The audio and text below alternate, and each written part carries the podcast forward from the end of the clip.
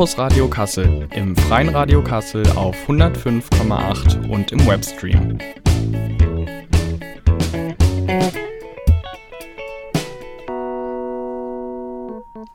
Ja, und damit herzlich willkommen zu einer neuen Folge vom Campus Radio Kassel.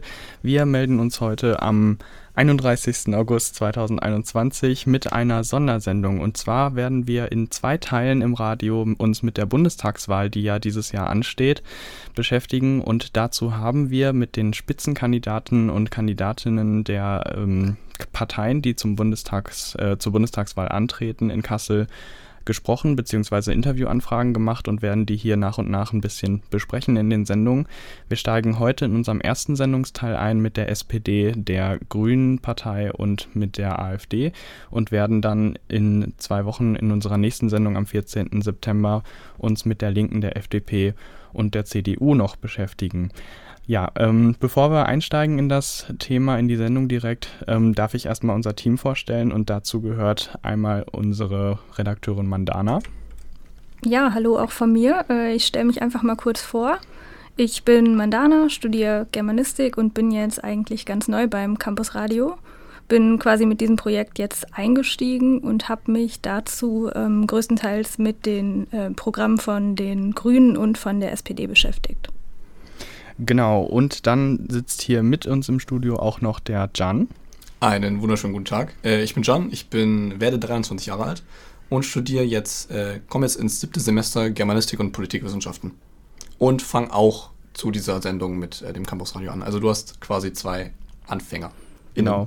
Mit welchen Parteien hast du dich beschäftigt? Äh, ich habe mich mit der, äh, mit der CDU beschäftigt. Mit der CDU, genau. Dann stelle ich mich auch nochmal vor. Ähm, genau, am Mikrofon heute für euch Jasper. Ich habe mich, also mich kennen ja die meisten wahrscheinlich schon, ich habe mich mit der äh, AfD im Wesentlichen beschäftigt, ein bisschen noch mit der SPD auch. Und genau, also wir haben damit so eine kleine Expertenrunde. Zu unserem Team gehört auch noch ein viertes Mitglied, das ist der Nathanael, den habt ihr auch schon mal kennengelernt in einer unserer letzten Sendungen mit seinem Auftakt zum Magnetfischen. Ähm, der hat sich mit der FDP und der Linken ähm, befasst, ist aber heute nicht bei uns, weil die Parteien jetzt noch nicht in unserem Programm sind heute und nächste Woche, äh, also in der nächsten Sendung in zwei Wochen dann dann auch auftauchen werden. Genau. Ja, wie ist jetzt das Konzept geplant? Wir haben, wie gesagt, mit den Spitzenkandidatinnen und Kandidaten ja Interviews geführt. Ähm, Jan, du und ich, wir haben ja mit den Grünen und mit der SPD zum Beispiel jetzt zu zweit jeweils die Interviews geführt, mit dem Timon Kremels und mit dem Boris Mijatovic von den Grünen. Also der Timon Kremels ist unser aktueller Bundestagsabgeordneter auch von der SPD noch aktuell im Bundestag und verteidigt sozusagen sein Mandat. Und der Hauptkonkurrent äh, im Moment sind ja die Grünen da. Haben wir zumindest so ein bisschen gemerkt im, im Interview schon, dass da ein bisschen Konkurrenz schon herrscht wahrscheinlich, ne? Ja, auf jeden Fall. Genau. Und wir werden jetzt einsteigen mit der SPD heute, mit dem Interview mit Timon Gremmels. Kurz zum Framing der Sendung insgesamt. Wir haben die Interviews jetzt in Einzelstücke unterteilt sozusagen, sprechen ein paar Themenbereiche an. Also nach Themenblöcken nach sortiert. Themen, genau, nach Themenblöcken sortiert. Wir werden die ganzen Interviews auf unserem hier This-Account hochladen. Das könnt ihr einmal sehen über unseren Instagram-Channel campusradio-kassel ähm, oder eben, wie gesagt, auf unserem Streaming-Account oder halt auf unserer Homepage.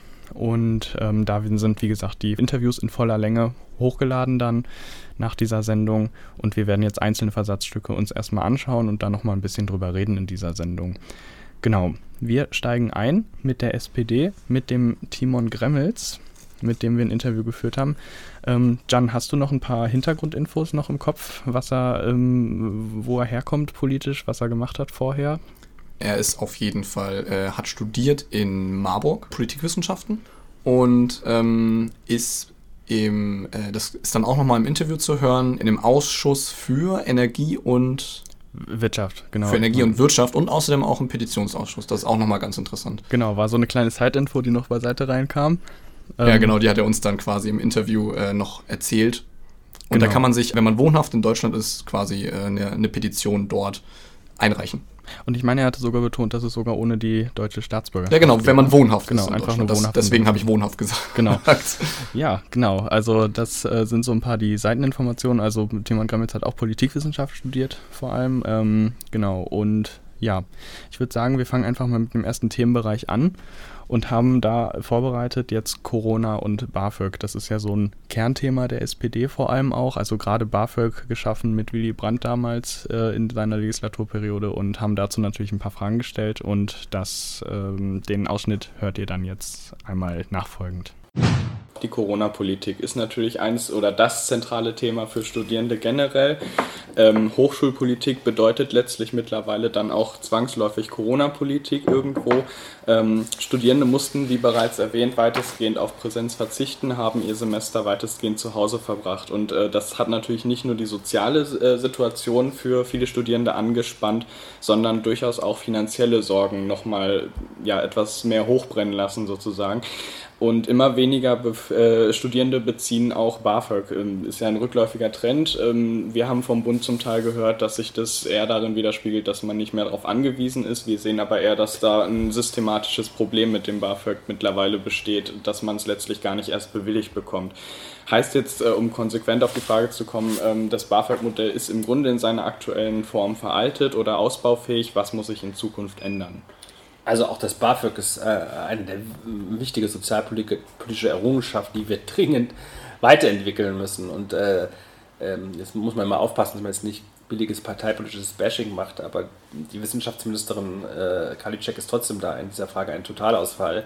Ähm, sie hat ja jüngst äh, bekannt gegeben, dass ähm, äh, sie, ich glaube, über 160 Millionen Euro, ähm, die Olaf Scholz als Finanzminister der, der, Wissenschaftsministerin zur Verfügung gestellt hat, für BAföG äh, zurückgegeben hat, weil sie es nicht genutzt hat. Und hier vor Ort äh, äh, kommen die Studierenden nicht über die Runden. Das, ist, das, das, das geht nicht. Also wir haben zwar in, den, in der letzten Wahlperiode ähm, bei den Förderleistungen von BAföG, die haben wir erhöht, wir haben ähm, die Bedarfssätze in zwei Schritten äh, auf um, um 7% erhöht, wir haben äh, auch die Förderhöchstsätze um 17 Prozent erhöht und die Einkommensfreibeträge äh, sind gestiegen. Also wir haben da ein bisschen was gemacht, was auch gut ist, aber es reicht aus, aus, uns nicht, aus unserer Sicht nicht aus. Wir brauchen eine echte BAföG-Reform mit deutlich höheren Freibeträgen und ähm, wir wollen auch eine schrittweise Rückkehr zum Vollzuschuss und das äh, deutlich elternunabhängiger, als das bisher der Fall ist. Das sind unsere klaren Ziele. Äh, wir hätten uns auch sehr gewünscht, ähm, auch das war mit Karliczek nicht nötig, äh, nicht möglich, bei der Corona-Soforthilfe für Studierende das übers BAföG abzurechnen. Äh, dieser Notfonds ist aus meiner Sicht eine Notgeburt, die auch wirklich nicht gut funktioniert hat. Ähm, da wäre es besser und wichtiger gewesen, das übers BAföG abzuwickeln.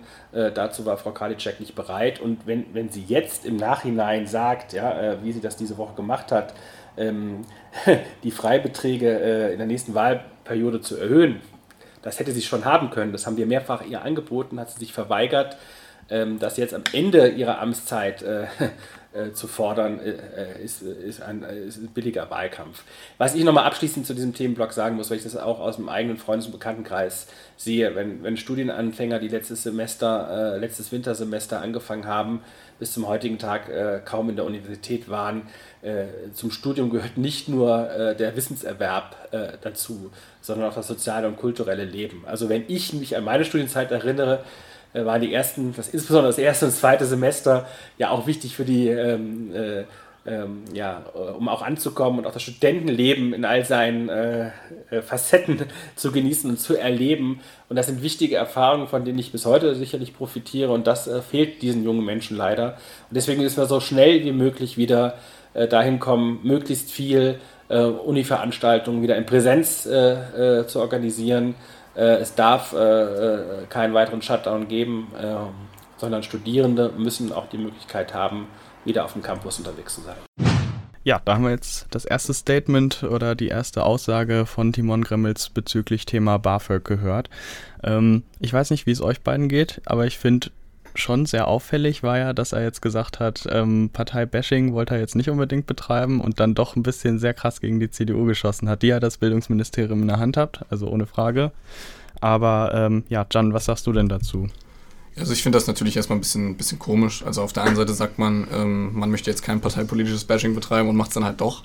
Aber da, man, man darf halt nicht vergessen, dass halt momentan einfach Wahlkampf ist. So. Das, mhm. das ist existenziell, dass man das im Hinterkopf behält und da passiert das natürlich. Aber man, auf der anderen Seite darf man halt auch nicht vergessen, dass, dass Koalitionen immer quasi aus Kompromissen bestehen. Das ist einfach auch wichtig weiterhin zu wissen, ja. Ja, definitiv. Also da ähm, ja, ist schon auf jeden Fall interessant zu sehen, wie man da jetzt versucht, nochmal den, den Wahlkampf ein bisschen in die heißere Phase zu bringen. Was ich ihm ein bisschen vorwerfe, ist, dass er jetzt natürlich sagt, ähm, äh, er, ist, er ist ja auch ehemaliger Studierender gewesen in Marburg und hat auch Politikwissenschaften studiert. Aber ich sehe das halt ein bisschen so, dass man natürlich hätte schon längst auch Präsenz äh, machen können in der Uni so. Also das sehe ich ein bisschen so und das finde ich nach wie vor schwierig, dass man da nicht immer noch, äh, dass man da nicht mehr dran gesetzt hat, so ungefähr. Ja, Mandana, ist dir da auch was zu eingefallen? Ja, ich finde es vor allem interessant, wie sehr er betont, wie schön ja sein Studentenleben war und wie wichtig es ist, diese sozialen Kontakte zu haben, gerade in den ersten Semestern. Ähm, Jasper und ich gehören ja auch dazu, die jetzt erst letztes äh, Wintersemester angefangen haben zu studieren. Jan hatte noch das Glück und ich hatte noch das Glück für Präsenzveranstaltungen. war schon mal auf war. dem Campus. Gut, auf dem Campus waren wir auch, aber nicht in den Hörsälen. Und wenn ihm das so wichtig ist, also dann frage ich mich, warum wurde es bisher so wenig thematisiert? Also es ist jetzt nicht nur bei der SPD, es ist ja in allen Parteien. Ja, also man hätte da, finde ich, schon längst mal was machen können. Man, man legt irgendwie den Fokus auf SchülerInnen und halt äh, von den Studierenden geht man halt davon aus, dass die das, ja, die kriegen das mit Zoom und äh, ähnlichen Plattformen schon irgendwie hin. Ja, ja, wir werden da ja auch gleich noch hören, was der äh, Boris Mijatovic dazu gesagt hat von den Grünen, wenn wir später in der Sendung noch zu den Grünen rüberschwenken. Aber ja, insgesamt ist auf jeden Fall auffällig, es ist wenig passiert, wird viel geredet und ähm, das, äh, ja, man merkt ja in den Medien generell, kommt ja ein bisschen häufig auch das, ähm, der Vorwurf gegen die Politik generell, dass wenig über Inhalte gesprochen wird und viel über Oberflächlichkeiten. Und ähm, ich denke, das zeigt sich hier auch so ein bisschen, dass man jetzt mehr kritisiert, mehr damit Wahlkampf macht, sich abzugrenzen mit Persönlichkeiten, als dass man jetzt über konkrete Taten spricht, die man hätte umsetzen können, sozusagen. Aber wir haben ja auch noch andere Themen. Ähm, und zwar, das war jetzt ein bisschen mehr der BAföG-Bezug, die Studienfinanzierung. Jetzt wollen wir noch ein bisschen zu ähm, Corona-Politik im Studium generell kommen. Dazu haben wir mit dem Timon Grammels auch nochmal eine Frage besprochen und die hört ihr dann jetzt. Sie haben es jetzt auch selber schon mal angesprochen. Also wir waren jetzt bei der Finanzsituation, aber eben auch das Sozialleben ist dann natürlich sehr eingeschränkt. Was wir an der Stelle natürlich ein bisschen kritisieren müssen in der Bundespolitik, sind Studierende weitestgehend eigentlich gar nicht aufgetaucht tatsächlich. Also im Grunde ist vielleicht hin und wieder mal drüber gesprochen worden. Es war ein bisschen von Soforthilfen die Rede, aber generell war es ja oft so, Schulen müssen irgendwie den Unterricht wieder gewährleisten können. Was muss sich da jetzt verändern? Weil das nächste Semester wird ja vermutlich auch wieder unter bestimmten Bedingungen stattfinden werden müssen. Also äh, ich glaube, dass die Studierenden mehr in den Fokus genommen werden müssen. Ähm, wissenschaftlich kann man sicherlich auch viele Dinge online. Ja, das haben wir ja auch äh, die Erfahrung von, von äh, Fernunis ja schon. Also das geht alles, ja. Aber wir brauchen, äh, also technisch meine ich, aber wir brauchen auch gerade die soziale Komponente äh, und auch die finanzielle Komponente müssen wir, müssen wir in den Blick nehmen. Äh, und deswegen muss, habe ich ja gerade gesagt, wir mehr ähm, wieder in die Präsenzphase hineinkommen. Ja, das ist so. Äh, wir haben in der Bundesregierung das Ressortprinzip, ja. Äh, und leider ist es so, dass dann am Ende des Tages die Ministerin auch das nach außen repräsentiert. Da sind wir super unzufrieden mit. Und das färbt natürlich auch auf den Koalitionspartner ab, ist ja gar keine Frage. Du kannst ja nicht komplett davon frei machen. Ähm, wenn die SPD äh, in irgendeiner Form in der nächsten Regierung beteiligt äh, sein sollte, glaube ich, wäre es eine gute Forderung auch, das Wissenschafts- und Forschungsministerium äh, für sich zu beanspruchen, gerade weil wir meinen, äh, dass wir gerade beim BAföG äh, elternunabhängig äh, eine Stärkung brauchen und da mehr tun müssen. Ja. Was wäre da so Ihre Vorstellung, mehr Präsenz zu ermöglichen oder das Semester zukünftig besser zu koordinieren vielleicht noch, um da ein bisschen konkreter Ja, da gibt es ja mittlerweile gibt es ja ne, mit Teststrategien, äh, mit auch, äh, dass ja jetzt Studierende schnell auch Impfangebote äh, bekommen, aber dass wir dort wirklich unter den Rahmenbedingungen, wir sind ja in der vierten Corona-Welle und das wird ja Richtung Herbst eher, eher schwieriger als besser, äh, aber dass wir damit äh, arbeiten und umgehen können und nicht sozusagen uns das ganz einfach machen, wir sperren alles zu und machen alles online und dann wird schon. Das kann nicht mehr die Strategie von letzten Jahr mit dem Wissen und der Erkenntnis von heute kann das nicht mehr die Lösung sein. Also da muss es Präsenz, ob, es muss ja nicht jede Veranstaltung, es gibt sicherlich auch Veranstaltungen und Vorlesungen, ja, äh, die kann man wunderbar online machen. Aber es muss ein Kern an Präsenzunterricht möglich sein, auch ähm, wegen der ja, sozialen Komponente und auch, weil man auch viel voneinander lernt. Und die wichtigsten Gespräche sind ja die, die man mitunter vor einer Veranstaltung, äh, einer Vorlesung äh, oder in einer Sitzung, ja, oder jetzt vor oder nach einem Interview führt. Die sind ja mindestens genauso spannend und wichtig wie die Veranstaltung selbst und das geht nur in Präsenz. Ja, da haben wir jetzt den Herrn Gremmels nochmal zur Corona-Situation allgemein gehört. Jetzt äh, ist mir natürlich direkt in den Kopf gekommen, das war jetzt wieder ein bisschen schwammig und ähm, ne, so die Aussage. ja, stimme ich dir vollkommen zu. Da muss jetzt was anders werden. Ja, genau, Jan, was, was sagst du dazu? Ähm, also ich sehe es, habe ich gerade eben ja auch schon gesagt, äh, sehr kritisch, dass man nicht schon längst bei den Studierenden mal hätte ein bisschen auf Präsenz setzen können. Wir hatten im privaten Rahmen schon mal das Gespräch, dass wir glauben, ähm, dass es auch schon längst möglich gewesen wäre, äh, Seminarsitzungen in Vorlesungssälen zum Beispiel machen zu können, weil da ist ja dann auch einfach mehr Platz und ähnliches.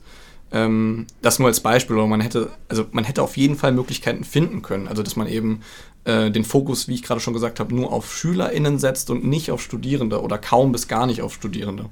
Ja, genau. Also er hat ja auch gesagt, dass zum Beispiel eine Teststrategie eine Möglichkeit wäre, die ja in Schulen auch schon umgesetzt wird oder auch schon sehr lange umgesetzt wird.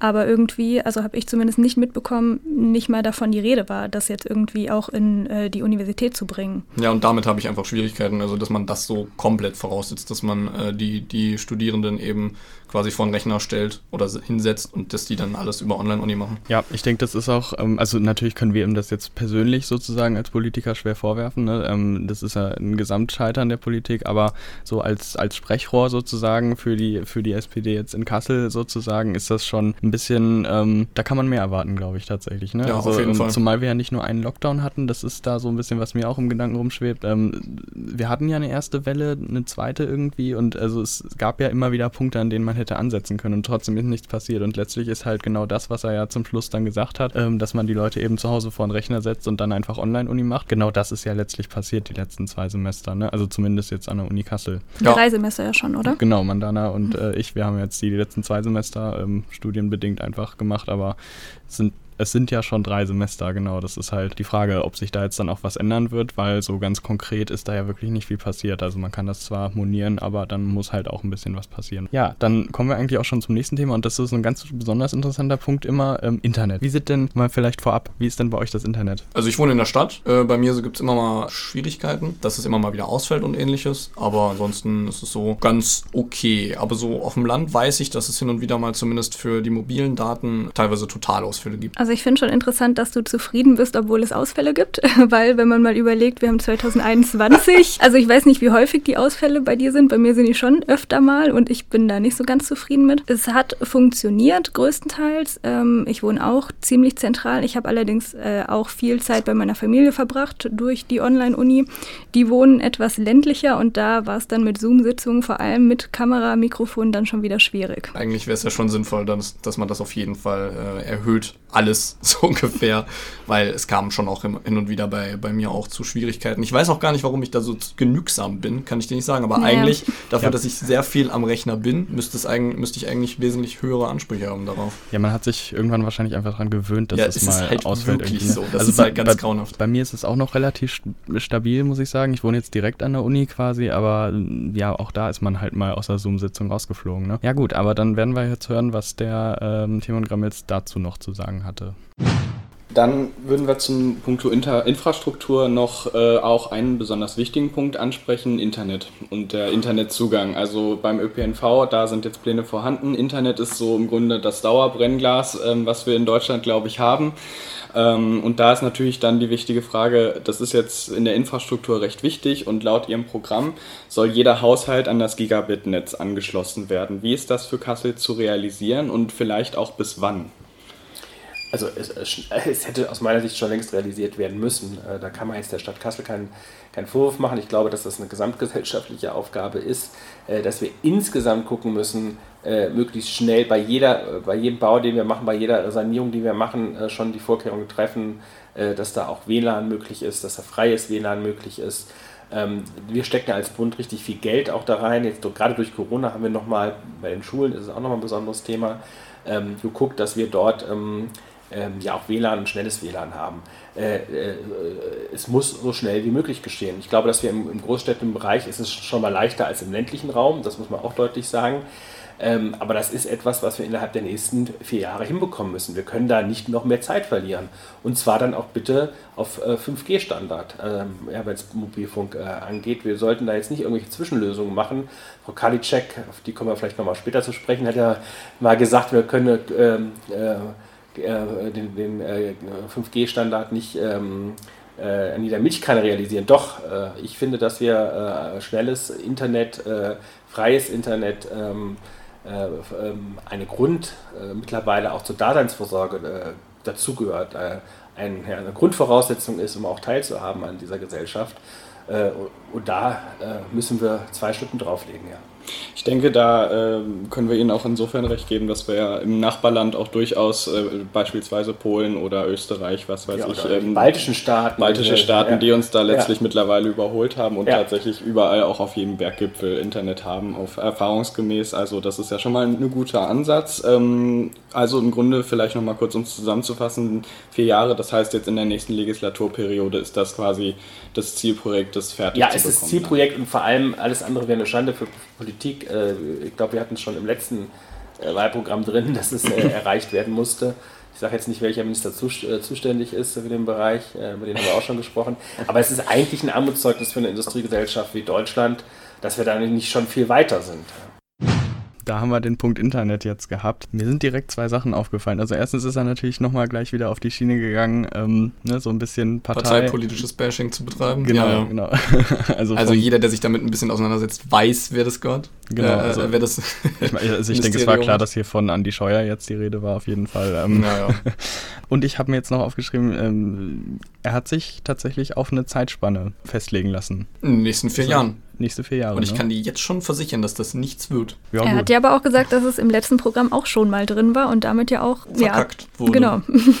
Ja, ist schon in, interessant, dass da, dass da die Angriffsfläche, ähm, dass er die dann auch bietet, nicht? Aber gut, wird sich natürlich zeigen jetzt, ob dann auch wieder irgendeine Koalition so ein bremsendes Verhältnis dann darstellt. Das kann natürlich auch sein, dass es da immer mal wieder dran liegt, ne? Wenn man aus Kassel rausfährt, das dauert keine halbe Stunde, da hat man kein Netz mehr irgendwann. Kannst du schenken. Kannst du komplett schenken, wirklich. Ne, das ist, äh, ist schon irgendwie schon interessant. Und ähm, freies WLAN hat er noch angesprochen. Da ist mir noch eingefallen, ich weiß nicht, wie, wie ist das bei euch, wenn ihr in der Stadt rumlauft und freies WLAN empfangt? Funktioniert das bei euch? Hm, selten, also bei mir zumindest, aber ich habe auch den, das Glück, dass ich jetzt einen neuen Mobilfunkvertrag äh, habe und das quasi eigentlich nicht mehr brauche. Ja, interessanter Punkt auf jeden Fall. Wir werden auf jeden Fall später noch hören, was der ähm, Boris Mijatovic von den Grünen noch zu dem Punkt sagt, aber ähm, ja, das ist so viel zum Internet. Wir haben in dem Interview auch noch über einen ganz wichtigen Punkt gesprochen und zwar Mieten. Ich weiß jetzt nicht, seid ihr beide mit euren Mieten zu, äh, zufrieden? Wie sieht es bei dir aus, Mandana? Ja, was heißt zufrieden? Also zufrieden schon, weil ich auch relativ zufrieden mit meiner Wohnung Wohnung bin.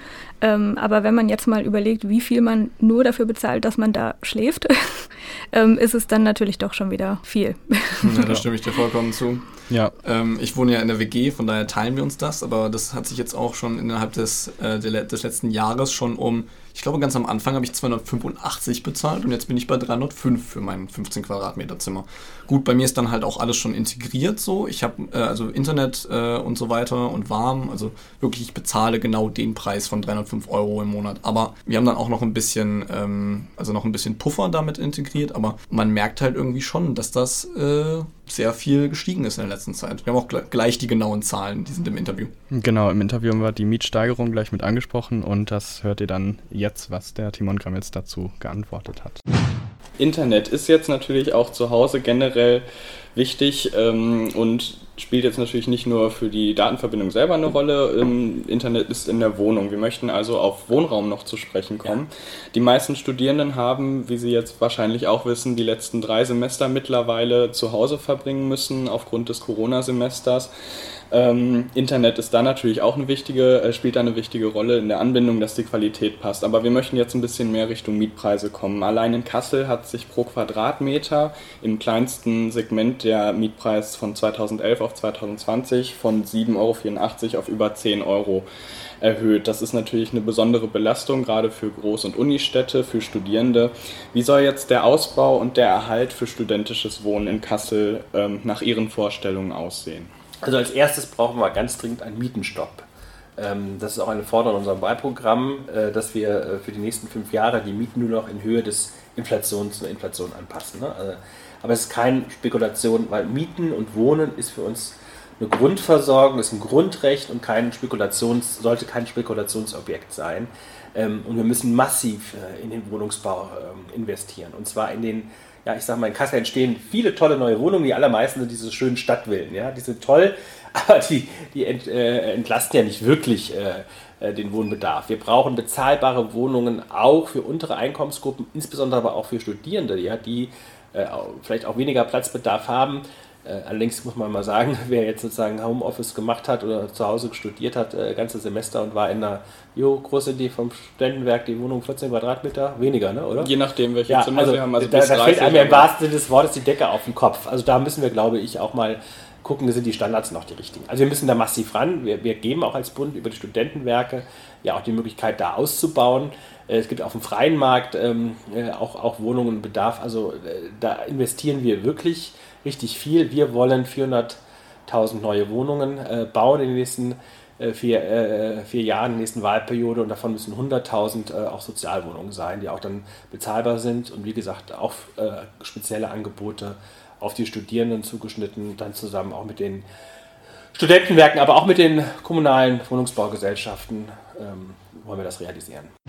Jetzt haben wir ja gehört, dass er ein bisschen, weiß ich nicht, kann ich ausweichend sagen? Nee, aus, also es geht, es geht. Ich finde also schon. Zum Teil war es, ja genau, also zum Teil ist er schon sehr genau auf die Studierendenwohnung eingegangen, aber es ist ein bisschen so dieser Ausschlag Richtung Sozialwohnung gewesen, ne? War schon auffällig. Wir werden sehen, also er hat jetzt 400.000 Wohnungen, Sozialwohnungen, waren es jetzt aber wieder, ne? Ja, also stimmt, das, das stimmt. Da muss man ja differenzieren zwischen normalen Wohnungen in der CDU. Ich habe gerade nochmal nach, nachgeguckt, im CDU-Wahlprogramm steht 1,5 Millionen neue Wohnungen. Generell. Generell. Mhm. Bis 2025. Also. Ja. Ich meine, gut, ist klar. Also sozialer Wohnungsbau muss auf jeden Fall vorangetrieben werden. Aber ich finde, da ist es schon gut, wenn wir dann konkret nach Studentenwohnungen fragen. Ne? Dann hätte auch ein bisschen genauer darauf eingehen können. Äh, gut, er hat ja gesagt, dass über die Studierendenwerke da auf jeden Fall mehr gefördert wird, aber es sind alles immer so ein bisschen unkonkrete Angaben, finde ich. Ne? Aber gut, ähm, generell können wir uns ja schon mal damit zufriedenstellen, dass, äh, dass er überhaupt äh, darauf eingegangen ist. Also die SPD hat es auf jeden Fall noch ein bisschen im, in der Hinterhand. Hinter, Hinterhand? Im Hinterkopf, also. Im Hinterkopf, genau, so ein bisschen mehr. Aber ähm, auch wieder ein bisschen, ja, schwammig, fast ein bisschen. Ne? schwammig ist so unser Favoritenwort jetzt, glaube ich, in der Redaktion. Ja, nach den, nach den ganzen Interviews auf jeden Fall, ja. Ja, man merkt, dass man, ich, ich, ich habe den Eindruck, dass die Politiker äh, und Politikerinnen irgendwie alle ein bisschen aufpassen, dass sie möglichst keine Aussagen tätigen, auf nichts die man Konkretes, ne, ja. nichts, nichts Konkretes, wo man sie nochmal drauf festnageln könnte. Gerade wenn man sich jetzt Olaf Scholz Strategie anguckt, dass man einfach möglichst wenig sagt. Aber gut, in Anbetracht unserer Sendezeit müssen wir uns dann noch mit dem letzten Punkt befassen, bevor wir dann zu den Grünen kommen. Und zwar ÖPNV, öffentliche Infrastruktur in Kassel. Das ist ja auch nochmal so ein Thema. Ähm, da haben wir mit dem Timon Gramm jetzt auch nochmal drüber gesprochen. Und das hören wir dann jetzt. Durch die untere Königstraße fährt ja zum Beispiel auch die äh, Tram in Kassel und damit würden wir zum Thema ÖPNV in Kassel kommen. Generell werben sie ja damit, dass ÖPNV in ganz Deutschland ausgebaut werden muss. Besonders in Kassel sehen wir ja gerade viele Baustellen, die jetzt, glaube ich, weniger die Tram selber betreffen zum Teil oder, oder Modernisierung sind ähm, und mehr vielleicht auch auf Radwege sich beziehen. Aber generell, äh, der ÖPNV soll ausgebaut werden, der soll fahrgastfreundlicher werden. Wie stellen Sie sich das zum Beispiel für Kassel, aber auch auf Bundesebene dann vor? Also für Kassel äh, bin ich ja auch gerade dabei, äh, intensiv zu werben, dass wir die Straßenbahnen verlängern. Äh, unten auch gibt es verschiedene Modelle und Überlegungen. Eins wäre ja vom, vom, vom, vom Holländischen Platz aus über Roten-Dittmold äh, nach Harleshausen verlängern, dass wir da eine Straßenbahnverbindung bekommen. Ähm, das halte ich für, für, für immens wichtig und da bin ich gerade dabei, auch mit dem Bundesverkehrsministerium, äh, mich zu streiten und zu argumentieren, dass die Grundlagen äh, für die Planung äh, verändert werden. Wirtschaftlichkeitsberechnungen, die Kriterien, die der Bundesverkehrsminister anlegt, sind aus von 30 Jahre alt. Da ist eine Wirtschaftlichkeitsberechnung, ob sich das finanziell rechnet. Für, ich finde, für eine Berechnung ist äh, entscheidend, welche Auswirkungen hat das äh, auf den CO2-Ausstoß, welche Auswirkungen hat das äh, auch für die Daseinsvorsorge, welche Auswirkungen hat das auch für die Intermodalität, also die Verbindung zwischen Fahrrad, Fußgänger, Straßenbahn ja, und vielleicht dann auch den letzten Metern auch ein, ein Roller. Ähm, das müssen Kriterien sein, die wichtiger sind als eine reine monetäre Betrachtung. Da bin ich guter Dinge und deswegen müssen wir Straßenbahn ausbauen ist ja nicht das einzige Projekt. Richtung Waldau wäre ein weiteres Projekt oder aber auch äh, Richtung ähm, Herkules. Ähm, das müssen wir ausbauen, schienengebunden äh, ÖPNV, aber auch ähm, die Busse müssen wir verbessern, Takte erhöhen und ähm, ja, wir müssen am Preis arbeiten. Ich glaube, dass das relativ teuer ist. Ich gehöre zu den Studierenden, lang ist her, die 1996 in Marburg mit dafür gesorgt haben, dass es ein Studententicket gibt. Ähm, das war ein richtiger und guter erster Schritt. Äh, ähm, und ich finde dieses, diese Grundidee, äh, dass alle einen Beitrag zahlen und dann Verkehr insgesamt günstiger wird, Nahverkehr, das sollte man auch übertragen auf, äh, auf äh, andere Bereiche. Für die Landesbeschäftigten gibt es ja schon dieses 365-Euro-Ticket im Jahr. Das wäre etwas, was ich auch für andere, für alle spannend fände. Also ÖPNV muss ausgebaut werden, muss preiswerter werden und da legen wir einen Schwerpunkt. Das war jetzt der Punkt ÖPNV. Wir lassen das mal jetzt in dem Moment ein bisschen so für sich stehen, um den Grünen auch noch genug Raum einzuräumen für unsere Sendung, die wir ja jetzt auch noch mit reingenommen haben. Also, wir haben noch mit der Grünen gesprochen, mit den, also nicht mit der gesamten Partei natürlich, mit jeder einzelnen Person haben wir gesprochen. einzelnen Person in Kassel. Ja, die Grünen ähm, machen ja jetzt gerade in diesem Jahr einen sehr starken Aufschwung oder ähm, erleben einen ziemlich starken Aufschwung, wobei es jetzt natürlich gerade wieder ein bisschen gebremst ist, aber generell im Vergleich zum letzten Bundestagswahlergebnis liegen die, glaube ich, über 10 Prozent höher in den Umfragen im Moment, als sie damals abgeschnitten haben. Und äh, jetzt besonders für Kassel war ja auch nochmal interessant. Wir hatten ja in diesem Jahr auch die Kommunalwahl. Ich glaube März oder April? Ich glaube März, April. Ich weiß es ich weiß nicht mehr ganz mehr, genau, aber wir hatten dieses Jahr äh, hatten wir ja auch Kommunalwahlen in Hessen und in Kassel ist es jetzt ja dann auch passiert, dass eben die Grünen als Partei die äh, SPD als stärkste Kraft im Städteverordnetenparlament sozusagen ab Städteverordnetenparlament ist glaube ich richtig. Stadtverordneten, ja. Stadt, Stadtverordnetenversammlung. Versammlung. Ich weiß es auch nicht. Ich bin, gut, bin da nicht so gut, dass, Poli gut, dass ich Politik leider. studiere. Ja, genau. Ich auch übrigens. ähm, genau. genau. Also die Grünen haben jetzt quasi in, äh, im Städteverhältnis zumindest auf kommunaler Ebene die SPD jetzt auch als stärkste Kraft abgelöst und ähm, ja, da ist natürlich nochmal interessant, dass wir jetzt Boris Zumindest Mijatovic, in Kassel, das darf man nicht vergessen. In, in, Kassel, in Kassel, genau. Aber jetzt haben wir ja nochmal im direkten Vergleich dann den Boris Mijatovic ähm, und den Timon Gremmels. Also mit Boris Mijatovic haben wir eben auch gesprochen. Wir haben uns vor dem Interview auf das Du geeinigt und ähm, genau, wir haben jetzt mal geschaut, welche ähnlichen Punkte wir haben, damit wir es ein bisschen vergleichen können und steigen dann auch ein bei Boris Mijatovic. Der hat in Kassel studiert. Und ist Kommunalpolitiker. Und ist Kommunalpolitiker, genau, also aktuell noch und äh, tritt Deswegen jetzt, hat er davon auch ein bisschen mehr Plan als zum Beispiel der, der Gremmels. Genau, also auf Bundesebene hat er jetzt natürlich in der Form noch nicht so gearbeitet, aber tritt jetzt an für das Direktmandat Kassel und ist damit der, ja, man könnte denke ich sagen, Hauptherausforderer von Timon Gremmels sozusagen. Ähm, wichtig zu sagen ist noch, dass wir, das das einzige Interview, was wir draußen geführt haben, deswegen da sind ein paar Hintergrundgeräusche. Nur schon mal so nebenbei. Genau, gut, dass du darauf hinweist. Und wir steigen dann jetzt ein mit dem Punkt Corona und Uni. Das war in dem Fall ein Blog und dann hören wir uns gleich wieder. Wir möchten auch noch ein bisschen über die Uni sprechen, äh, generell und den Hoppla bzw. den äh, Campus Holländischer Platz. Äh, da wird ja gerade zum Beispiel die Moritzstraße umgebaut, also die wird an das Uni-Bild quasi angeglichen und vereinheitlicht zu einer 20-Zone, soweit wir das jetzt recherchiert hatten, ähm, ja, reduziert, wenn man so möchte, also dass der Campus jetzt mehr oder weniger geschlossen ist, weil bisher ist ja Nord- und Südcampus ein bisschen getrennt. Wir haben jetzt zuletzt noch das Thema Corona generell in Bezug auf Studierende, was die Politik generell betrifft, ähm, noch im Petto. Und natürlich steigert sich allmählich mit fortschreitender Impfkampagne beispielsweise, leider steigen ja die Inzidenzwerte wieder ein bisschen an in letzter Zeit, die Hoffnung auf ein Präsenzsemester. Also viele Studierende haben, das habt ihr im Wahlprogramm tatsächlich auch erwähnt, ähm, die Uni noch nie von innen gesehen bisher. Da wäre dann die Frage, wie möchten oder möchte die Grüne, wie möchtest du äh, Studierende bei der zukünftigen Corona-Politik berücksichtigen? Dazu sei noch angemerkt, bisher hat ja tatsächlich keine Partei, wir haben da leider nichts zu gefunden, wirklich aktiv die Studierenden in den Fokus genommen in der Politik. Das fehlte letztlich generell. Schulen war immer mal ein Thema, aber die Unis sind leider meistens durchgefallen. Was ist da geplant?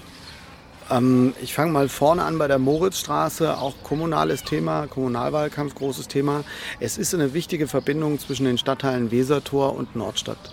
Ähm, sie komplett zu schließen, wie das vom AStA äh, gefordert wurde, hielten wir nicht für angemessen, weil dann die Uni als Komplex wie ein, ein großer, also so ein, wie so ein Raumschiff gelandet ist und diese Stadtteile dann auch dauerhaft trennt. Und diese Verbindung aufrechtzuerhalten, jetzt mit äh, Anlieger frei und äh, Tempo 20, halten wir für den richtigen Weg.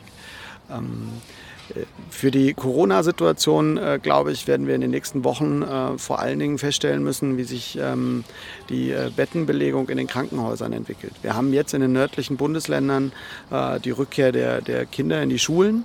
Ähm, Kinder und Jugendliche sind nicht geimpft. Das heißt, wir werden sehen müssen, wie der Krankheitsverlauf und die Infektionsrate in dieser äh, Gruppe äh, sich entwickelt.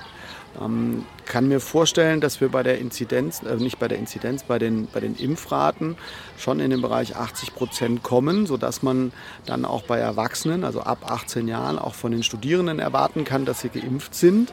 Äh, kann nur jedem empfehlen, sich impfen zu lassen. Es ist äh, tatsächlich das, das medizinische Mittel gegen eine Infektion und gegen auch eine Absicherung gegen einen schweren Verlauf. Und dass man dann im Oktober zu neuen äh, Situationen an den Unis kommt. Also dass du den wunderbaren Hörsaal in Kassel ähm, kennen oder die wunderbaren Hörsäle in Kassel natürlich kennenlernen kannst. Dass die Situation für alle schwierig ist, ähm, glaube ich, ist, ist offensichtlich für Unternehmen genauso wie für studierende Menschen in den Städten und äh, für die Bevölkerung, die teilweise noch in Kurzarbeit ist. Aber ganz praktisch wenn in den Schulen jetzt festgestellt wird, dass diese Krankheitsverläufe nicht abnehmen, sondern dass die Zahl der, der Bettenbelegungen so hoch bleiben, kann ich mir auch vorstellen, dass wir wieder strengere Maßnahmen brauchen werden. Das ist eine schwierige Aussage, gerade für jemanden, der im Wahlkampf ist aber es ist etwas, mit dem man nicht spaßen sollte. Das ist meine feste Überzeugung. Letzter Satz zum, äh, zu den Studierenden. Ich glaube, wir haben auch eine Aussage drin, dass wir ein einkommensunabhängiges, also elternunabhängiges äh, BAföG wollen. Wir wollen die Unterstützung für Studierende äh, erhöhen, gerade vor dem Hintergrund der Wohnungssuche, also gerade vor diesen ähm, äh, Belastungen, die Studierenden teilweise in den Großstädten haben. Ähm, und äh, ich glaube, wir haben auch eine sehr deutliche Aussage, dass wir den Hochschulstandorten insgesamt in der Perspektive Perspektive ähm, äh, da auch ähm, entgegenkommen wollen. Also von daher, Studierende kommen bei uns Grünen im Programm vor. Ähm, äh, und ähm, äh, ja, ähm, toi, toi, toi. Also wenn du dann in der Uni bist, ähm, ich habe das sehr genossen, erinnere mich gerne dran zurück. Hm, ja, genau, das war jetzt der Punkt zur Corona-Politik. Ähm, ja, gar nicht so optimistisch, wie man gedacht hätte jetzt im Wahlkampf tatsächlich würde ich sagen. Ne? Also das war ja noch recht defensiv. Ich glaube, da gibt es auch gar nicht mehr allzu viel zu, zu sagen. Also zu dem Corona Punkt. Ich weiß nicht, Mandana, du hast dich ja mit dem Grünprogramm noch ein bisschen beschäftigt, aber generell ist er, glaube ich, also er sagte, Studierende werden erwähnt. Das fand ich jetzt Fand ich jetzt eine interessant, interessante Aussage auf jeden Fall. Also es war äh, dieser Satz drin, äh, viele Studierende haben den Hörsaal noch nicht von innen gesehen und dann habe ich das auch gelesen und dachte mir, ah cool, jetzt kommen da irgendwie Ideen oder was auch immer, nope. aber irgendwie war es dann auch wieder sehr allgemein gehalten, nichts Konkretes. Es ist natürlich was Dynamisches, man kann auch schlecht äh, sagen, wie sich das entwickelt, aber so wirklich thematisiert oder wie er es dann gesagt hat, ich weiß nicht, wie er es gemeint hat, kam es dann meiner Meinung nach nicht. Ja, also auch wieder wenig Greifbares dann auch. Okay, lassen wir mal für sich so stehen. Auch bei der Grünen, auch beim äh, Boris Mijatovic haben wir das Thema Internet angesprochen und wir wollen mal hören, was äh, zu dem Punkt dann kommt ähm, und hören uns dann da auch gleich wieder. Wir haben ja beim Punkt Wohnen auch noch, das wird sicherlich äh, verständlich sein, dass das immer damit zukommt, ähm, digitale Infrastruktur bzw. Anschluss ans Internet. Das habt ihr im Wahlprogramm ja auch schon mal angesprochen. Ihr möchtet jeden Haushalt in Deutschland an das Glasfasernetz ansprechen äh, oder äh, anschließen. Und ähm, die Frage für uns ist jetzt gewesen, ihr habt jetzt keine konkreten Fristen oder konkrete Pläne genannt, bis wann das passieren soll. Also was ist da so die Planung für Kassel vielleicht? Ich glaube, Kassel ist an der Stelle, also ich habe zum Beispiel so einen Glasfaseranschluss, liegt bei mir im Treppenhaus, hängt er an der Wand.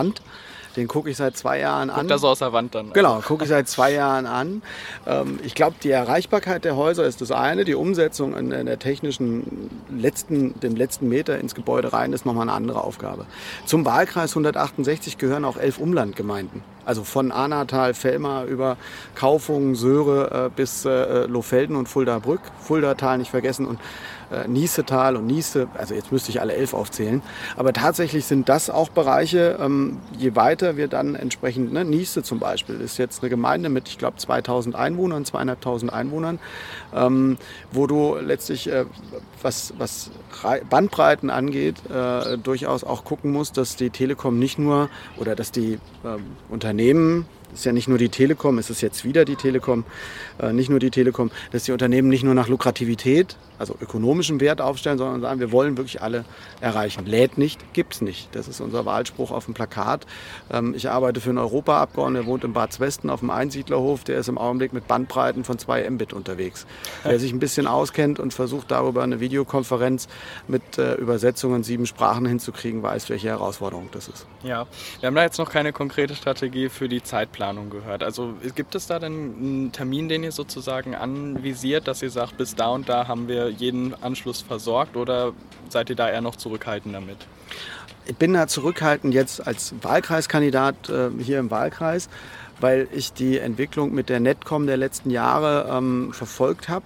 Deswegen habe ich eben auch Telekom gesagt, äh, weil das tatsächlich auch eine, äh, äh, eine, eine Übernahme oder eine, eine, Veränderung war. Aber der Punkt ist, ähm, ich tue mich schwer mit, mit einer Deadline, weil in dem Augenblick, wo du sagst, bis dann und dann ist es zu machen, musst du dann auch die Ressourcen für die Erreichung einstellen und das kann äh, tatsächlich für jeden Einzelhof äh, sehr, sehr teuer werden. Also da ist es tatsächlich die Aufgabe auch der Unternehmen, äh, sich, sich aufzustellen und zu sagen, wie sie das ähm, erreichen können.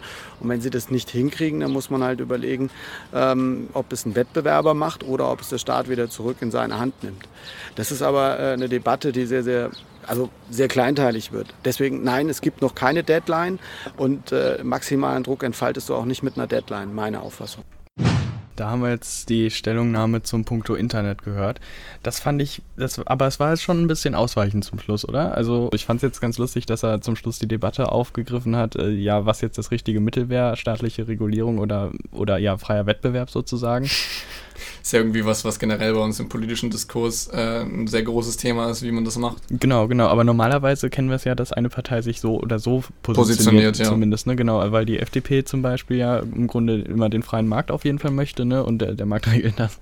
Ähm, Im Grunde, ne? Und ähm, ja gut, den Grünen wird jetzt von vielen Seiten immer vorgeworfen, dass sie eine Verbotspartei wären. Das ist natürlich auch nicht das ganze Bild, äh, muss man dazu sagen, aber. Ist ja irgendwie schon ein Kernthema so. Ob man das, ob man jetzt Dinge wieder zurück in, in öffentliche Hand nimmt oder ob das wieder ein Unternehmen oder ob das weiterhin ein Unternehmen bleibt. So, das ist ein, und ich finde es auch, wie du gerade gesagt hast, mir war das gar nicht so bewusst, aber es ist schon irgendwie ganz interessant, wie sie sich positionieren. Naja, lassen wir auch mal wieder so für sich stehen. In Anbetracht der fortschreitenden Sendezeit müssen wir auch noch auf die anderen Punkte ähm, Mieten und ÖPNV zu sprechen kommen. Also machen wir gleich weiter mit dem Punkt um Mieten.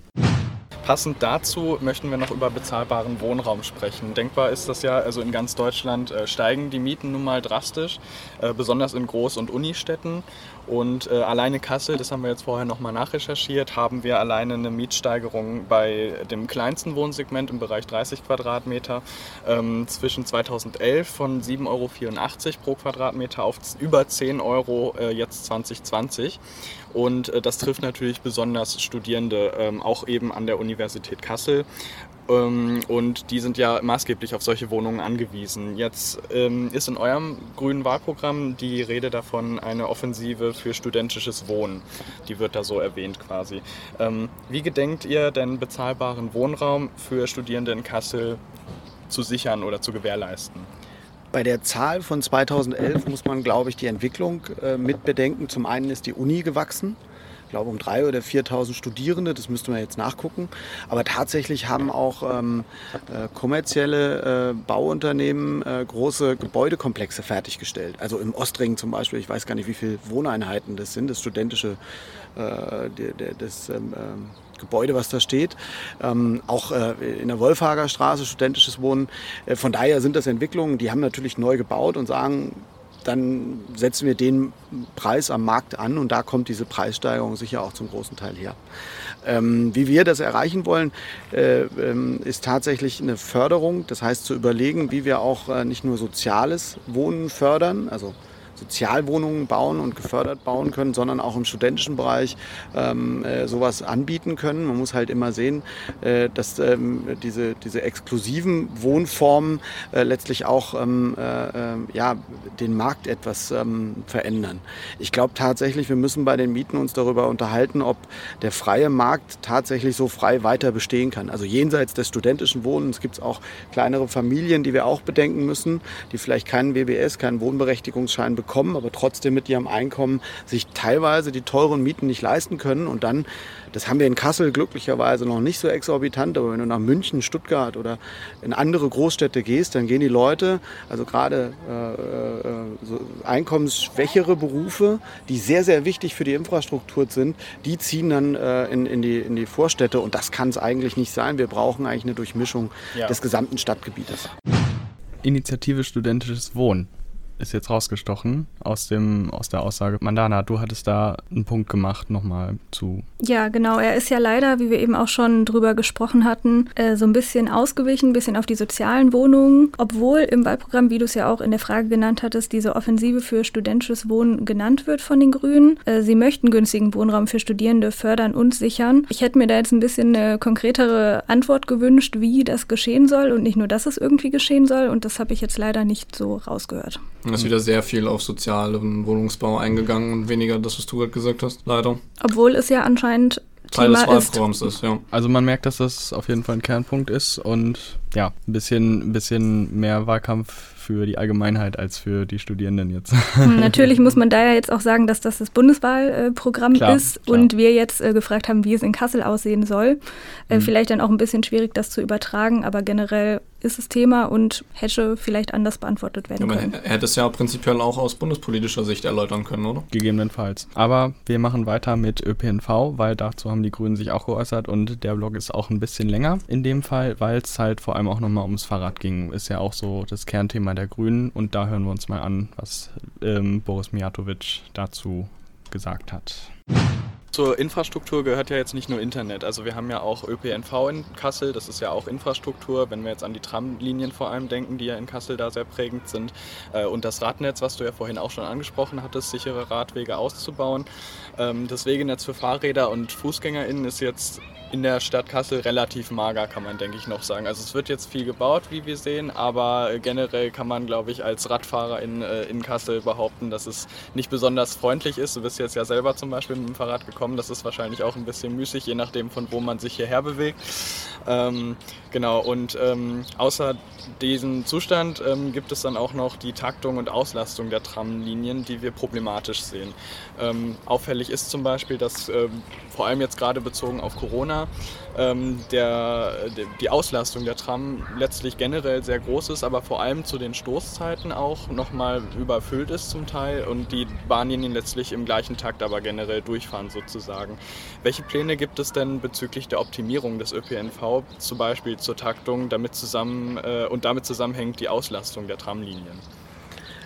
Also die Auslastung der Tramlinien ähm, hängt damit zusammen, dass du attraktiv bist und einen guten Takt hast. Wir haben teilweise auf Strecken einen sehr guten Takt, merken auch, dass der Zuspruch da ist. Wolfhager Straße, wenn du da die Bustaktung anschaust, die ist im Bereich 10 Minuten, das ist schon sehr, sehr gut.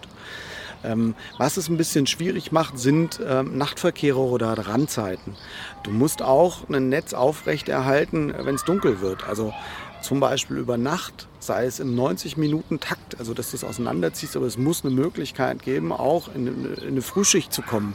Sei jetzt mal für die Werksarbeiterinnen, die dann irgendwie morgens um 6 Uhr beginnen oder in der Klinik anfangen oder, oder, oder, äh, dass man dann halt um halb fünf äh, äh, eben nicht mit dem eigenen Auto fahren muss. Das ist das eine. Taktverdichtung bedeutet aber auch immer mehr Personal und mehr Fahrzeuge. Das heißt, wir müssen bei der Finanzierung des ÖPNV dringend auch Bundesmittel einsetzen. Wir können es nicht alleine als Kommune bewältigen. Und hier muss der Bundes, also muss die Bundesregierung künftig ein Interesse daran haben, dass es attraktive kommunale Angebote, Angebote für den öffentlichen Nahverkehr, für Busse und Bahnen gibt. Ähm, die Radwege sind ein ganz anderes Problem. Da haben wir einfach den Wettbewerb mit dem Auto. Da sind wir als äh, Radfahrerinnen und auch als Fußgängerinnen immer in Konfliktsituationen. Für uns in Kassel war entscheidend, den Satz rein zu formulieren, Fuß- und Radweg wird getrennt. Weil du immer noch als Fahrradfahrerin teilweise auf den Fußweg ausweichen musst. Das finde ich, find ich eine Zumutung, weil ich möchte keinem, keiner Fußgängerin über die Füße fahren, um es mal so zu sagen, und äh, habe aber die sichere Alternative nicht.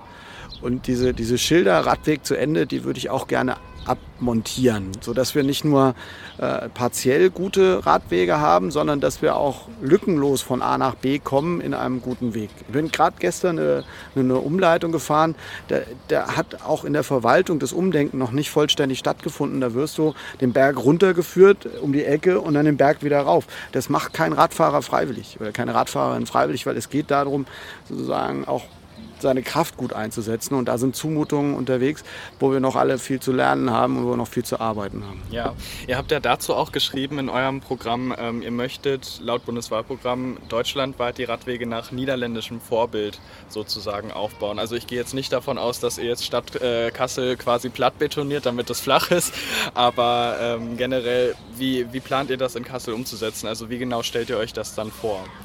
Nach niederländischem Vorbild. Also was soll das jetzt heißen? Niederländisches Vorbild ähm, ist in erster Linie mal eine erkennbare Trennung.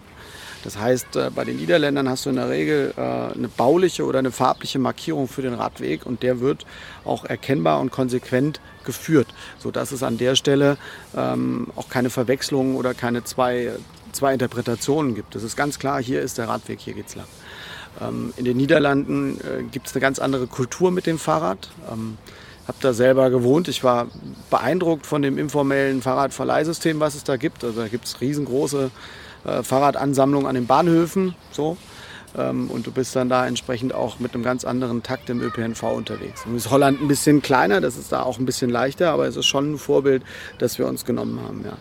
Ja, ähm, dazu vielleicht noch, also wir haben ja darüber gesprochen, wir haben jetzt gerade viele Baustellen, bei denen die Radwege ausgebaut werden, also beispielsweise in der Nähe der Universität oder äh, in der Weserstraße beispielsweise haben wir auch eine größere Baustelle. Ähm, wird das nach dem Vorbild umgesetzt, wie ihr euch das vorstellt? Also wie betrachtet ihr den aktuellen Ausbau? Ich bin bei, bei den vielen Projekten ähm, erstmal froh, dass da was passiert. Ähm, mir gefallen manche Dinge in der, in der Gestaltung dann noch nicht so richtig. Aber das ist, glaube ich, jetzt im Einzelnen eine Kritik, die ich ähm, für etwas zu früh halte, weil nochmal auch eine Verwaltung muss Erfahrungen sammeln und sich einstellen auf die Bedarfe und dann auch Erfahrungen machen mit den Dingen, die sie machen das hört sich jetzt ein bisschen technokratisch an, aber will die Verwaltung da auch ein Stück weit in Schutz nehmen. Dieser Druck auf dem Radwegeausbau, der ist in den letzten drei Jahren so intensiv geworden äh, und mit einer so hochwertigen fachlichen Begleitung, äh, dass die Verwaltung tatsächlich auch äh, sehr stark unter Druck steht. Also von daher, ich bin erstmal froh, dass es passiert, dass da was passiert.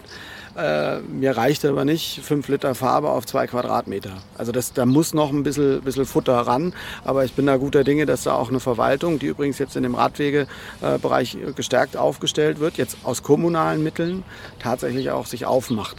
In, in der Bundesebene wäre es sehr sinnvoll, dass wir uns insgesamt überlegen, wie wir den Radwegeausbau äh, stärker noch in den Blick nehmen von der Gesetzgebung, in der Straßenverkehrsordnung zum Beispiel. Ähm, es gibt jetzt äh, das Modell der Fahrradzonen, wo ganze Quartiere, ähnlich der 30er-Zonen in den 80er Jahren, heute Fahrradzone werden können. Äh, gibt auch eine Modellidee hier in Kassel dazu. Ähm, solche Entwicklungen finde ich sehr, sehr zu begrüßen. Und nochmal, es geht nicht darum, äh, die Autofahrer ähm, äh, da mit Verboten oder mit, mit ähm, zu drangsalieren, auszusperren, wie auch immer, die sich da in der Selbstwahrnehmung fühlen. Aber es kann nicht sein, dass äh, diese Vorfahrt, die dort eingebaut zu sein scheint, äh, weiterhin Bestand hat. Wir sind als Radfahrerinnen genauso im Straßenverkehr unterwegs wie Autos und ähm, diese, diese Konkurrenzsituation oder diese Konflikte müssen wir entschärfen über getrennte Wege. Das ist einfach so. Ja, so viel zum Punkt ÖPNV und Fahrradinfrastruktur. Ähm, jetzt ist mir bei dem, äh, bei den Aussagen von äh, dem Boris Mijatovic ist mir jetzt aufgefallen, dass er eher untypisch für die Grünen, was man ja denken würde, ähm, doch nochmal klar betont hat, dass man die Autofahrer vor allem nicht verschrecken sollte oder dass man das nur zusammen mit den Autofahrern hinbekommt, ähm, Radwegenetze zu realisieren und den Verkehrsraum zu teilen sozusagen, dass das besonders wichtig ist. Finde ich ganz lustig. Also mir kommt es ein bisschen auch vor, ähm, vielleicht so Richtung Anton Hofreiter, der da mit den Aussagen über Einfamilienhäuser in Hamburg da ja gekommen ist, wo dann die Grünen auf einmal als Verbotspartei äh, eingestellt wurden, was sie ja so, also das ist ja ein bisschen zu einfach, einfach zu sagen, die Grünen sind eine Verbotspartei. Aber äh, ist schon interessant, dass man also zumindest kam es mir so vor, als äh, würde er da wirklich dringend versuchen, sich ähm, so zu positionieren, dass er eben auch vielleicht einen Teil Wählerschaft nicht verliert, die ja vielleicht auch SUVs fährt. Nicht? Also äh, gerade bei den Grünen ähm, ist ja der Anteil an Gutverdienern sehr hoch und in der oder in dem Bereich werden halt auch viele SUVs zum Beispiel gefahren. Also es wirkt ein bisschen als würde man da versuchen, äh, doch noch die Fahne für die Autos hochzuhalten, um sie nicht zu sehr zu verschrecken. Trotz der, trotz der Fahrradpläne, die da eigentlich ähm, bestehen. Und er hat ja das mit den Fahrradquartieren auch angesprochen, Jan. Vielleicht willst du da was zu sagen? Ja, also ich, ich gehe jetzt davon aus, dass mit Fahrradquartieren quasi das gemeint ist, wie so, dass es wie so Fahrradstraßen gibt, so Fahrradzonen, wo eben äh, ganz klar zum Beispiel auch gesagt wird, dass äh, FahrradfahrerInnen nebeneinander fahren dürfen und die dürfen von Autos nicht überholt werden. So etwas gibt es zum Beispiel ähm, an, der, äh, an der Aue direkt, an, an, der, an der Kunstuni. Außerdem jetzt auch neu in der Goethestraße und außerdem auch hinten äh, an der Ahne entlang. Am Nordstadtpark. Am Nordstadtpark, dann, ne? am, am Guten Nordi. Ich glaube, der geht hoch bis Fellmar. Fast. Ja, genau. Also da ist auf jeden Fall auch so eine Art Fahrradstraße. Da ist es allerdings wieder schwierig, dass ähm, die zum Beispiel von der Eisenschmiede ganz klar abgetrennt wird, wo man sich dann auch wieder hinstellen muss und auf die, äh, auf die Bahn, äh, nicht auf die Bahn, sondern auf die, auf die Ampel warten muss, dass man ja. da wieder langfahren kann. Genau. Sowas sehe ich halt einfach dann auch ein bisschen kritisch. Also da, in, in Kassel ist es generell so, dass man wissen muss, wo man langfährt. Ich hatte das Gespräch schon ganz oft mit meiner Mitbewohnerin, die noch nicht so lange hier wohnt. Man muss einfach wissen, wie man fährt. Das ist, das ist essentiell wichtig und sowas müsste vielleicht auch kommuniziert werden, äh, weil man kann jetzt nicht die Kohlenstraße komplett langfahren. Da gibt es jetzt mittlerweile auch einen Fahrradweg, aber äh, wenn man jetzt die Frankfurter Straße entlang fährt, dann denkt man sich, hey, zwei Spuren Auto auf beiden Seiten, geil. Absolut, also ich finde es da auch wirklich, eine, also das sind ja gute Vorsätze, die die Parteien haben und ähm, also da müssen wir auch so fair sein, die SPD hat das ja und äh, Timon Gremitz hat das ja auch nochmal angesprochen, dass äh, Fahrradwege da ausgebaut werden müssen, dass da eine Trennung erfolgen muss, dass man da einfach den Raum schafft, aber ich denke, wir müssen schon auch festhalten, dass es in Kassel eben noch nicht gut umgesetzt ist einfach, also es ist gerade viel im Bau, das hat ja, äh, der Boris Mertowitsch hat das ja auch nochmal angekündigt oder angemerkt, dass da viel gebaut wird im Moment, aber gerade so, was du gerade angesprochen hattest, ne, am Nordstadtpark, die Fahrradstraße, Straße, die ist jetzt nicht wirklich gut umgesetzt, sage ich mal. Ne? Das ist dann, ist quasi ein Fahrradquartier, wenn man so will, oder ist halt ein großes durchgezogenes Stück für RadfahrerInnen, aber halt nicht optimal realisiert, kann man, kann man es vielleicht nennen. Ne? Ja, also, auf jeden Fall. Das ist halt, ähm, das ist, das macht es dann immer wieder ein bisschen, ähm, streicht da nochmal ein bisschen was von runter, ne? Von der, von der Euphorie, die da dabei aufkommt, vielleicht, genau. Ja, also das ist ähm, ja so auch ein Kernthema der Grünen. Und Fahrrad, äh, Fahrradfahren, ähm, wisst ihr, da fällt mir ein, Fahrradfahren ist ja ganz besonders schwierig in der unteren Königstraße. Ja, genau. Passend dazu und auch äh, in Bezug auf die Sicherheit startet da jetzt nämlich im September ein Experiment. Und zwar wird die gesamte untere Königstraße, also vom Stern bis zum Hoppler, für den Autoverkehr gesperrt. Wenn ihr dazu noch mehr hören wollt, wie das Ganze umgesetzt wird oder was da genau passiert, dann ähm, könnt ihr euch die Interviews in voller Länge noch auf unserem Here This Account anhören. Jetzt äh, wollen wir noch ganz kurz über die AfD sprechen. Genau, also wir hatten es ja angekündigt, in unserer Sendung heute sind halt SPD, Grüne und auch AfD Thema. Wir haben alle KandidatInnen angefragt und bei der AfD wäre das die Frau Sibylle Joost gewesen. Ähm, die hat uns auch geantwortet. Jan, du hast dich da ein bisschen mehr hintergeklemmt, dass wir da vielleicht ein Interview bekommen. Es hat jetzt tatsächlich leider trotzdem nicht funktioniert. ja, ich habe nochmal direkt Kontakt gefunden. Hat offenbar nicht funktioniert. Also wir haben, äh, wie gesagt, wir haben zweimal eine schriftliche Absage bekommen. Äh, es war zweimal aus Zeitgründen. Das ähm, müssen wir jetzt leider so hinnehmen und deswegen können wir jetzt natürlich auch schlecht jetzt groß auf das Wahlprogramm eingehen. Also generell habe ich mich mal ein bisschen damit beschäftigt, ohne da jetzt äh, zu viele Aussagen drüber machen zu wollen. Also Studierende kommen da einfach sehr kurz. Jones. Das kann man so festhalten. Also die kommen sehr weit hinten im Wahlprogramm vor. Ab Seite 150 sind es, glaube ich, bei dem 210-seitigen Wahlprogramm ist es, glaube ich. Ähm, Studierende kommen da sehr weit hinten vor und es ist, naja, alles recht oberflächlich gehalten, also wenig konkrete Forderungen. Ähm, auffällig für mich war eigentlich mehr, dass im AfD-Wahlprogramm vor allem Punkte aufgegriffen werden, die bei den anderen Parteien schlichtweg keine Rolle spielen, weil sie keine Problemfelder darstellen oder weil sie für die Parteien schlichtweg politisch nicht wichtig sind. Äh, zum Beispiel ein Punkt war Medien, konkret als Punkt genannt, ähm, bei dem davon gesprochen werden, äh, wurde, dass die äh, Medien nach einer bestimmten Ideologie funktionieren. Ich würde dann nochmal ganz kurz das Zitat dazu, äh, dazu einbringen, was. Genau, ähm, du hattest ja eins rausgesucht, ne? Genau. genau. Ähm, da steht, äh, Zitat, die Mainstream-Medien haben ihre elementare Aufgabe als vierte Gewalt aufgegeben und kritisch objektive Berichterstattung gegen Regierungslobhudelei getauscht. Also da muss man einfach sagen, das ganze Wahlprogramm der AfD ist äh, schon durchsetzt von äh, kritisch zu sehenden Äußerungen. So das Vokabular, dessen sich die AfD da bedient, das ist schon sehr kritisch. Die AfD ist ja auch äh, im politischen Spektrum auf jeden Fall äh, auf einer populistischen Schiene auch unterwe äh, unterwegs. Ne? Also das muss man sich da schon klar machen.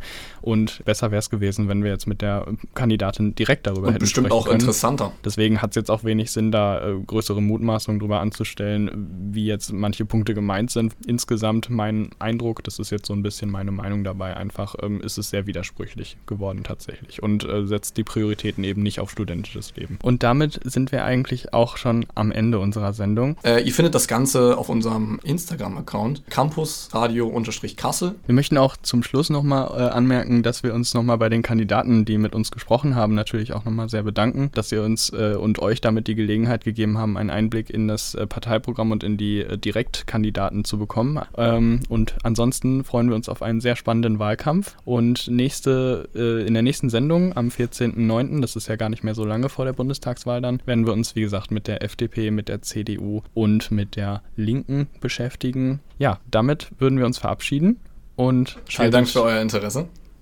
Genau, und schaltet nächstes Mal wieder ein.